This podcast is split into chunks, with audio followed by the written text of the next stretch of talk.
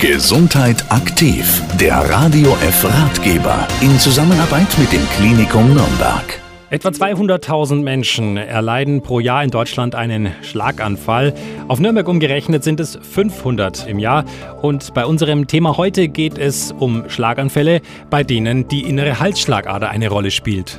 Die Karotis-Chirurgie ist da als Fachbereich im Klinikum Nürnberg zuständig und Dr. Michael Klein von der Klinik für Gefäßchirurgie kann uns erklären, woran man diese Erkrankung überhaupt bemerken kann. In der Regel wird man Engstellen der Halsschlagader nicht bemerken. Der Großteil ist asymptomatisch. Wenn es aber zu Symptomen kommt, dann sind es Symptome, die durch den dahinterliegenden Verschluss des Gefäßes auftreten. Das kann entweder im Gehirn oder im Auge sein. Im Auge ist es eine kurzfristige Blindheit über dem Auge. Ist es ein Hirnareal dahinter, kommt es darauf an, welches Zentrum betroffen ist. Das kann sein, dass es zu kurzfristigen Sprachstörungen kommen kann oder zu Sensibilitäts- oder motorischen Störungen. Das heißt, dass man zum Beispiel eine Lähmung des Armes, eine kurzfristige hat oder eine Gefühlsstörung des Armes. Es können auch Bewegungsstörungen mal des Beines sein. Über die Behandlungsmöglichkeiten informiert uns Dr. Michael Klein.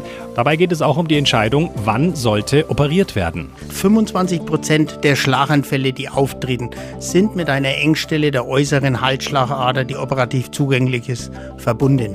Sollte man jetzt so eine, wie bereits erwähnte, Symptomatik haben, dann sollte man einen Gefäßchirurgen, Kardiologen oder Radiologen oder Neurologen vor allem aufsuchen, der macht einen Ultraschall. Diese Symptomatik in Verbindung mit der Engstelle der Halsschlagader wird man operieren, weil man weiß, dass in etwa zwei Jahren wird ein Drittel dieser Patienten, die so eine Symptomatik haben, einen Schlaganfall erleiden. Bei unserem heutigen Thema ging es um Verengungen der Halsschlagader im Zusammenhang mit Schlaganfällen und die Karotis-Chirurgie. Oberarzt Dr. Michael Klein von der Klinik für Gefäßchirurgie hat uns dazu Informationen geliefert und weitere Informationen finden Sie auch auf der Internetseite klinikum-nürnberg.de.